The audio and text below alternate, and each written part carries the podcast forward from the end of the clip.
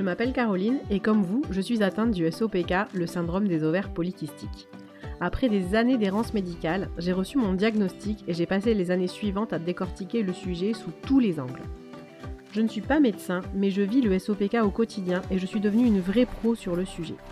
Si vous aussi vous êtes convaincu qu'une bonne compréhension du SOPK est la clé pour apprendre à bien vivre avec, si vous aussi vous avez envie de connaître les rouages de votre corps pour apprendre à maîtriser vos symptômes, alors vous êtes au bon endroit. Bienvenue dans la mécanique des cycles, le podcast à l'écoute de vos ovaires. Bonjour à toutes et bienvenue dans la mécanique des cycles, le podcast à l'écoute de vos ovaires. Dans ce podcast, euh, je vais vous expliquer un peu le mode d'emploi de la mécanique des cycles, donc c'est l'épisode numéro 1, et je vais aussi me présenter. Donc je m'appelle Caroline, euh, j'ai 37 ans, je suis la maman d'un petit Victor qui a 5 mois et je suis ce qu'on pourrait appeler une autodidacte des ovaires polykystiques. Et il faut aussi que je vous précise que je suis euh, en surpoids ou grosse ou même en obésité modérée euh, selon les critères de l'IMC. c'est un peu bizarre de se présenter comme ça d'emblée, mais ça a vraiment une place centrale dans ma prise en charge dans ma non prise en charge aussi, je pourrais dire, par le corps médical. Et euh, bah, comme vous ne me verrez pas euh, et que vous allez seulement m'entendre, il fallait quand même que je le précise. Ça fait longtemps que je tourne autour de la question et j'avais vraiment envie de partager mon savoir sur le syndrome des ovaires polykystiques parce que en 4 ans de recherche, j'ai appris énormément de choses euh, j'ai dû faire beaucoup de recherches de mon côté parce que je ne me suis pas sentie écoutée par le corps médical et que je me suis sentie un peu euh, laissée sur le carreau avec une injonction unique qui était de perdre du poids et avec toujours très peu d'explications sur ce qu'était vraiment le SOPK ou en tout cas euh, avec un gros delta entre ce que moi je pouvais lire d'un côté sur internet, dans des livres, en écoutant des podcasts euh, et de l'autre côté ce que le corps médical euh, voulait bien m'expliquer. Malheureusement, beaucoup de ces ressources, en fait, elles sont en anglais, donc euh, bah, moi, ça me pose pas de problème, mais ça veut quand même dire qu'il y a une sacrée partie des personnes qui vont rester sur le carreau parce qu'elles ne parlent pas anglais, donc elles ne pourront pas avoir accès à cette information. Et je voulais apporter ma petite pierre à l'édifice, en fait, et aider peut-être des femmes à prendre aussi leur santé en main Surtout si bah, vous avez l'impression que le corps médical finalement ne vous écoute pas. Euh, pour ma part, en tout cas, euh, moi j'ai eu toujours un historique très compliqué euh, de relation avec les médecins, principalement parce qu'un médecin, pour moi, c'est quelqu'un qui vous dit perpétuellement de perdre du poids. En tout cas, moi, c'est la relation que j'avais avec tous mes médecins. Euh, j'ai eu beau poser beaucoup de questions euh, dans ma vingtaine, euh, notamment à ma gynécologue parce que j'avais des règles très irrégulières. Et l'injonction permanente que j'avais, c'était qu'il fallait perdre du poids pour avoir des règles normales, régulières en tout cas, et aussi de prendre la pilule. qui sont en fait deux recommandations qui n'ont pas de sens parce que bah, déjà la réponse prends la pilule pour avoir tes règles, euh, c'est une fausse réponse puisque les règles sous pilule, ce pas des vraies règles euh, d'un cycle féminin qui a fonctionné normalement. Ça à l'époque, euh, je ne savais pas vraiment, je pense. Et d'autre part, ben, perdre du poids, pour moi, ça n'avait pas trop de sens non plus parce que j'avais pléthore d'exemples, effectivement, où moi, je faisais le yo-yo perpétuel hein, depuis mon adolescence parce que on m'a toujours mise au régime et on m'a toujours dit de perdre du poids. Donc, euh, je savais très bien que les moments où j'étais le plus mince n'avaient rien à voir avec les moments où j'avais mes règles. Et aujourd'hui, avec tout ce que je sais, je sais que c'est pas du tout euh, étonnant parce que moi, j'ai principalement fait des régimes euh, un peu, on va dire, standards, c'est-à-dire j'allais soit chez Weight Watchers, soit voir des diététiciennes en libéral. Et donc je faisais grosso modo le régime qui correspond aux recommandations nationales, euh, avec notamment une forte incitation à manger beaucoup de féculents euh, parce que, alors entre guillemets, il ne fallait pas avoir faim, donc des féculents mais donc du sucre, euh, avec beaucoup de collations, donc on se retrouve à manger plein de fois dans la journée, qui sont à peu près en gros tout ce qu'il ne faut pas faire quand on est atteint du syndrome des ovaires polykystiques. En parallèle de ça, j'avais fait quelques examens quand même au début de ma vingtaine, vers 23-24 ans. et j'avais quand même une testostérone hyper élevée. et donc une absence de règles à cette époque-là aussi. Et bon, on était en 2005, donc je pense que les connaissances euh, sur le syndrome étaient encore plus petites que ce qu'elles sont aujourd'hui, ce qui est déjà pas extraordinaire. Euh, et euh, au final, on m'a bah, renvoyé chez moi avec la pilule et l'injonction de perdre du poids. J'ai posé régulièrement la question, moi, à ma, ma gynécologue, mais qu'est-ce qui va se passer quand je voudrais des enfants? On me répondait que quand je voudrais des enfants, il y aurait des pilules pour avoir des enfants. Donc après les pilules pour avoir ces règles, les pilules pour avoir des enfants. Qui m'emballait pas super, même à l'époque, même si c'était pas du tout dans mes projets quand j'étais jeune, euh, parce que c'est pas très sympa quand même de se dire qu'on va avoir encore besoin des médecins. Et surtout qu'à côté de ça, elle me disait mais euh, le meilleur moyen euh, de toute façon c'est de maigrir et pour avoir un bébé il faut que tu sois plus mince. Voilà, donc tout un tas de, phrases comme ça qui m'ont accompagnée jusqu'à mes 30 ans. Entre-temps, j'ai rencontré euh, mon, compagnon actuel, donc la question de bébé est devenue petit à petit une vraie question. Et j'ai entamé un suivi en changeant de gynéco pour m'orienter vers des gynécologues plus spécialistes de l'infertilité, parce qu'a priori, je savais quand même qu'il y avait un problème à ce stade. Et je me suis rendu compte que contrairement à ce que me disait ma gynécologue euh, qui m'avait suivi étant plus jeune, euh, les pilules type clomide, donc les fameuses, ce qu'elle appelait les pilules pour aider à tomber enceinte, donc le clomide en l'occurrence, ne m'étaient pas accessibles à cause de mon poids. Chose qui n'avait jamais été mentionnée. Euh, chose qui en fait varie en fonction des médecins, je pense aussi, mais moi il m'a quand même fallu trois gynécos pour qu'une accepte enfin de me prescrire le fameux clomide. Et autrement, il fallait d'abord que je perde alors 10 kg, 10% de mon poids, euh, enfin les, dadas habituels euh, des médecins. Euh, ce qui était un grand quand même choc pour moi parce que pour le coup, je, autant je m'attendais avec un gynéco à peu près à chaque fois à recevoir des commentaires sur mon poids, autant c'est vraiment à 30 ans que j'ai pris conscience que en fait même le chlomide qui est vraiment un peu la base hein, du traitement d'infertilité, c'est-à-dire c'est le médicament qui entraîne des ovulations, même ça, finalement, il y avait des, restrictions qui sont très peu justifiées en fait parce que quelque part, euh, moi j'ai jamais eu une justification valable sur le fait que j'ai été trop grosse pour prendre du chlomide parce que certes je suis en surpoids mais a priori rien d'incompatible avec une grossesse.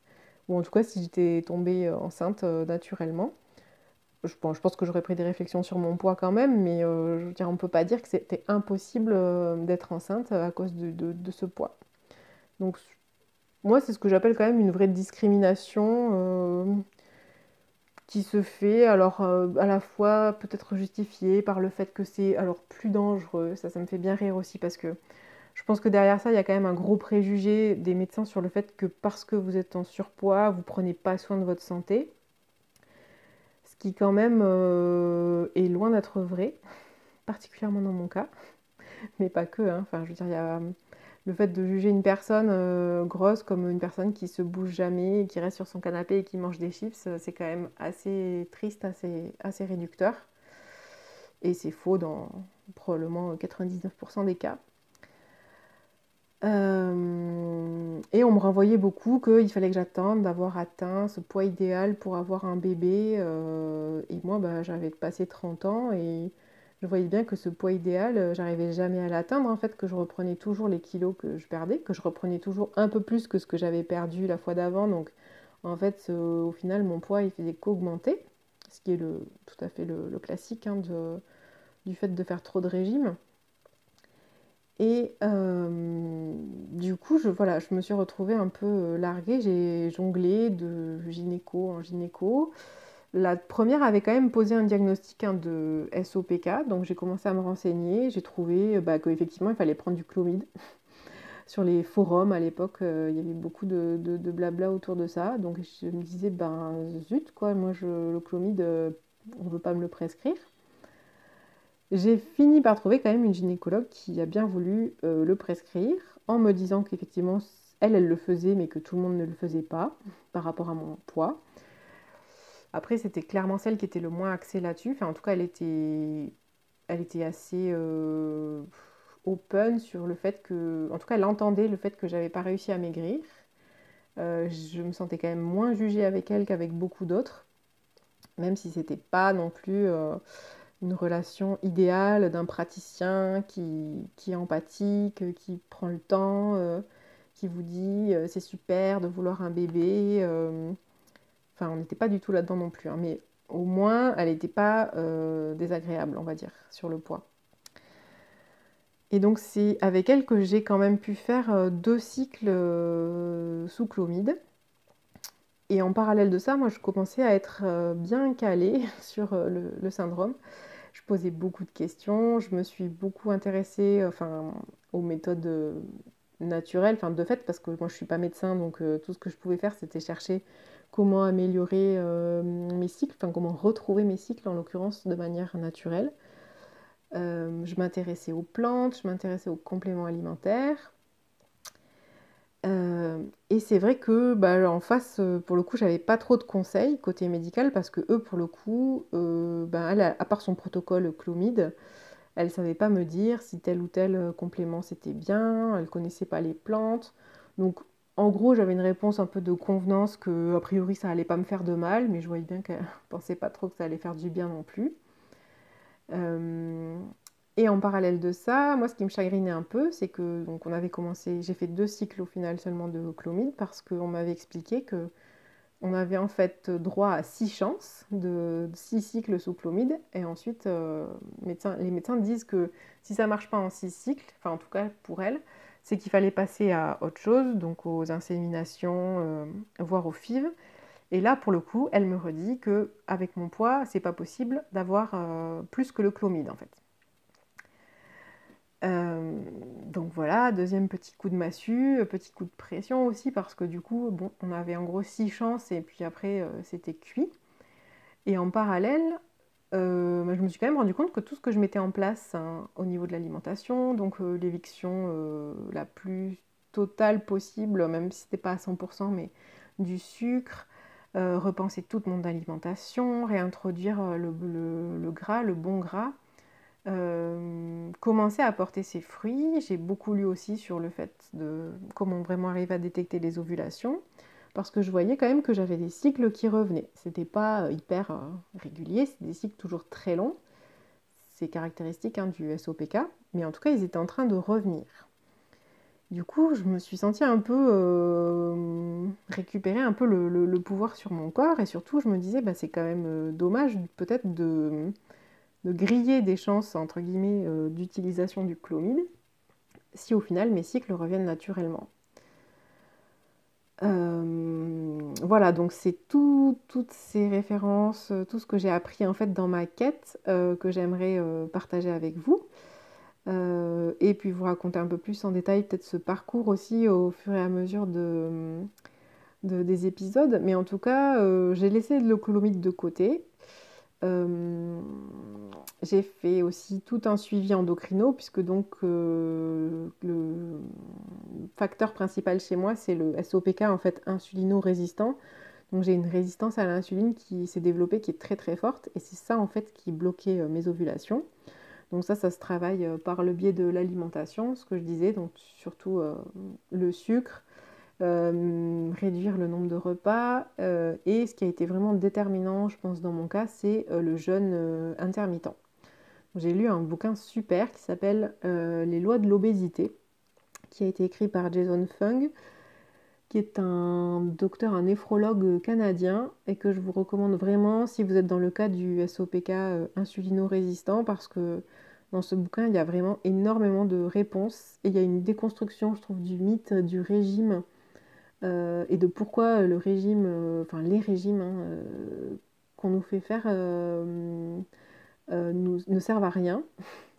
Et c'est un livre qui a le mérite de poser la question quand même de pourquoi les docteurs en fait nous prescrivent ces régimes euh, depuis 20 ou 30 ans. Euh, revoir revenir, je pense, leurs patients comme moi, en ayant maigri puis regrossi après, et se disent toujours que finalement c'est la faute du patient, cette prise de poids, et que c'est jamais la faute du régime. Et, voilà, enfin moi ce livre il m'a vraiment, vraiment parlé et il a introduit la notion de jeûne euh, que j'aurais jamais osé faire je pense euh, toute seule. Et ça vaut vraiment euh, le coup au moins de le lire. Après le jeûne je sais que c'est compliqué notamment si vous avez des troubles du comportement alimentaire, c'est pas forcément évident. je dis pas que c'est pour tout le monde mais le livre ne parle pas que de ça et c'est vraiment un livre super intéressant entre autres. Je voudrais aussi euh, voilà, euh, partager, voilà, c'est pas, pas que ce livre-là, hein, j'en ai lu vraiment plein des podcasts et j'essaierai de restituer un peu tout ça de manière euh, structurée. Et donc pour reprendre le fil donc, de ce que je vous disais sur mon expérience, donc en parallèle j'étais suivie pour ce problème de résistance à l'insuline par une endocrinologue. et ça se passait beaucoup moins bien qu'avec la gynéco pour le coup parce que elle était très dure, elle était dans un propos vraiment de il faut se mettre au régime et elle elle voulait absolument que je fasse le régime traditionnel donc euh, elle comprenait pas que je réduise euh, les féculents, que je mange plus de féculents le soir parce que moi je pensais que c'était pas du tout bon pour moi. Encore une fois, ce qui est bon pour moi, c'est pas forcément des vérités absolues pour tout le monde, mais en tout cas, elle n'était pas du tout dans l'écoute du fait que moi j'étais quand même une patiente hyper informée hyper euh, motivée aussi. Je voulais faire des choses, mais je voulais pas faire effectivement les choses conventionnelles qu'elle me disait de faire parce que ces choses-là, ça, bah, ça faisait 20 ans que je les faisais et sans résultat. Donc moi, je disais là, moi, en fait, euh, je, vois pas trop le, sens. Euh, et bah, c'est vrai que ça a été compliqué et que j'avais aucune écoute, aucune explication parce qu'elle, en fait, tout ce qu'elle savait me dire, c'était que quand j'aurais perdu du poids, tout allait rentrer dans l'ordre. Euh, mais bon, bah, j'allais quand même à mes consultations, puis j'ai fini par ne, plus y aller. Et sur la fin d'année, donc c'était la fin d'année 2019, bah, j'avais ma petite régularité de, cycle quand même qui était revenue. Euh, avec voilà, tous ces changements euh, mis en place et avec j'ai pris beaucoup de compléments alimentaires aussi et de plantes, toujours à la recherche de ce qui fonctionnait pour moi. et donc cette expérience, c'est alors conclu. Je ne sais pas si c'est conclu parce que le SOPK il se règle pas après une grossesse, mais en tout cas en décembre 2019, euh, euh, j'étais enceinte de mon petit garçon. Avec euh, beaucoup de, joie, beaucoup d'incrédulité aussi, pas mal de stress parce qu'au final, c'est vrai que le SOPK, ça peut être compliqué aussi avec une grossesse. Ça, je pense que je l'aborderai plus tard dans un autre épisode. La, la grossesse, c'est le SOPK. Euh, ma grossesse, elle s'est globalement bien passée, même si j'ai eu du diabète gestationnel, ce qui n'est pas du tout étonnant euh, au regard de ma situation par rapport à l'insuline. Euh, par contre, j'ai manqué encore une fois énormément de suivi et d'explications. parce que le SOPK, bah, ça parlait pas à ma nouvelle endocrino qui me suivait pendant la grossesse. Euh, c'est vraiment la maladie un peu parent pauvre. Hein, le SOPK, c'est quand même 5 euh, à 10% des femmes.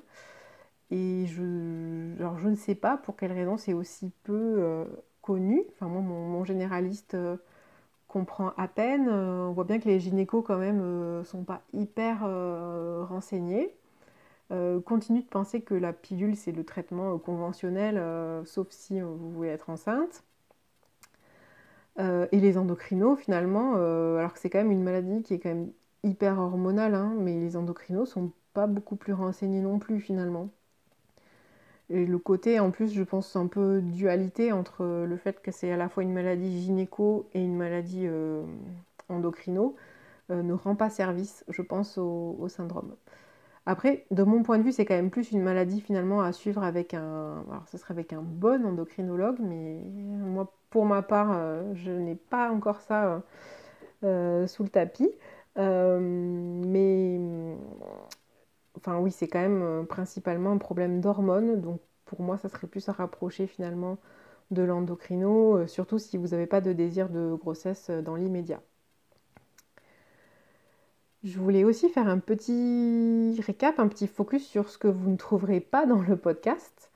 Euh, donc ici, moi je voudrais que ce soit un espace euh, non infantilisant parce que j'ai détesté vraiment tout ce côté très euh, dominant, très paternaliste du corps médical envers moi. Et je trouve qu'en tant que patient, on est mis dans un, dans ce rôle un peu de, on subit, on écoute, on boit la parole du médecin et on se pose finalement peu de questions pour nous-mêmes. Et donc je déteste l'infantilisation. Et hum, un truc qui m'a frappé au début quand j'ai commencé à vouloir me renseigner euh, en français à l'époque, c'était tout ce vocabulaire, alors qui vient pas du corps médical pour le coup, mais moi je vous parlerai jamais du Gigi, euh, des PMET ou de tout autre néologisme du genre que, alors je suis désolée parce que je sais que c'est extrêmement utilisé mais que je déteste. Euh, quand j'ai commencé à chercher les infos, euh, je tombée sur les forums où on parlait que comme ça, avec ce vocabulaire improbable, qui quand même nous renvoie à une sorte d'état euh, un peu passif.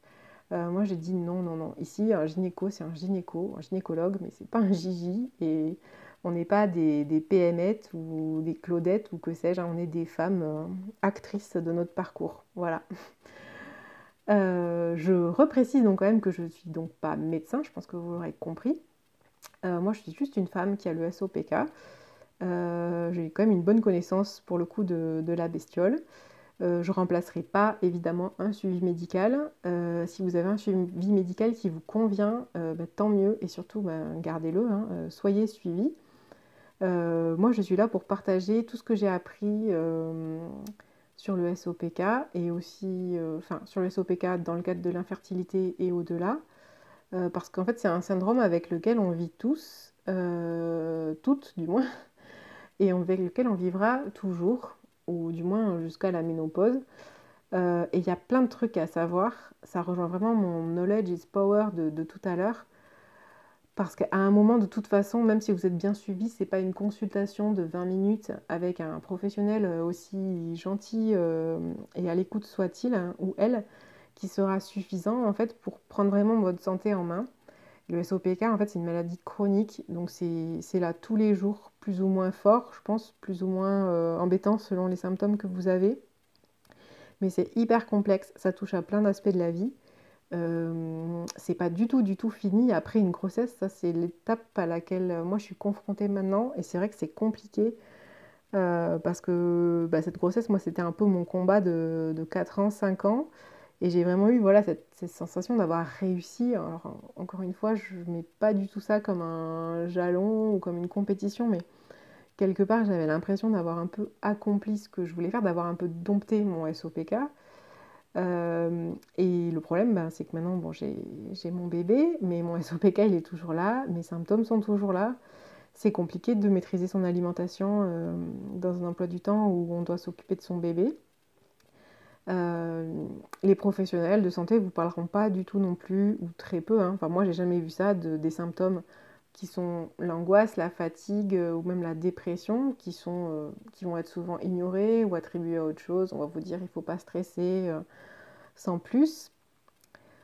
Ça, c'est l'autre truc. Hein. Les médecins, s'ils n'ont pas votre poids à vous reprocher, ou quand ils vous ont suffisamment reproché votre poids, ils passent aussi à l'aspect Ah, mais c'est peut-être parce que vous êtes stressé. Moi, on m'a beaucoup renvoyé que je n'avais pas mes règles aussi parce que sûrement j'étais stressée.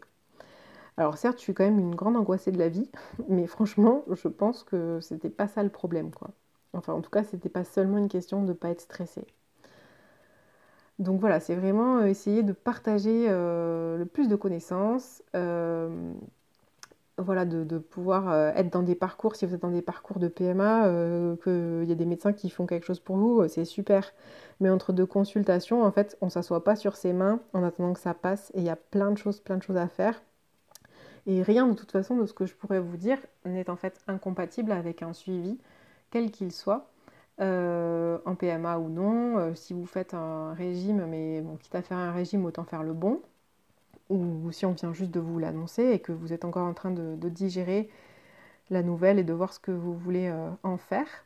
ben voilà, en tout cas, vous êtes au bon endroit. J'espère que ce sera avant tout un endroit de partage. Vous retrouverez principalement comme moyen de communication donc le compte Instagram de la mécanique des cycles, parce que pour l'instant, euh, je vais passer uniquement par ce biais. Euh, donc ce sera hâte euh, la mécanique des cycles. et vous pourrez m'envoyer bah, des messages si vous le souhaitez, laisser des commentaires. Et j'espère voilà, que partager aussi des choses que vous savez et que peut-être moi je ne sais pas, hein, parce que je ne dois pas être la seule quand même qui a remué ciel et terre pour comprendre ce qui lui arrivait. Donc voilà, j'espère que ce sera un bel espace de partage et qu'ensemble, comme ça, on pourra se créer une petite culture du, syndrome des ovaires polykystiques. Voilà, ben c'est tout pour ce premier épisode. Euh, je vous remercie d'avoir pris le temps de m'écouter. J'espère que je vous ai mis un peu l'eau à la bouche et que vous avez envie d'en savoir plus. Et je vous retrouve donc très prochainement pour un épisode euh, numéro 2 où bah, je vais commencer à dégrossir un peu euh, c'est quoi le SOPK, euh, quelles sont les causes, quels sont les symptômes, histoire d'avoir une idée un peu plus précise hein, de ce qu'est le syndrome des ovaires polykystiques. Voilà, à bientôt Merci à vous toutes d'avoir écouté cet épisode de la mécanique des cycles jusqu'au bout. Retrouvez-moi sur le compte Instagram du podcast, at la mécanique des cycles, et n'hésitez pas à venir me dire ce que vous en avez pensé. Si vous aimez la mécanique des cycles, vous pouvez laisser au podcast une très bonne note et un commentaire sur Apple Podcast, Spotify ou sur votre plateforme d'écoute préférée. Cela aidera beaucoup le podcast à se faire connaître et à toucher encore plus de femmes. A très bientôt pour un nouvel épisode et d'ici là, portez-vous bien.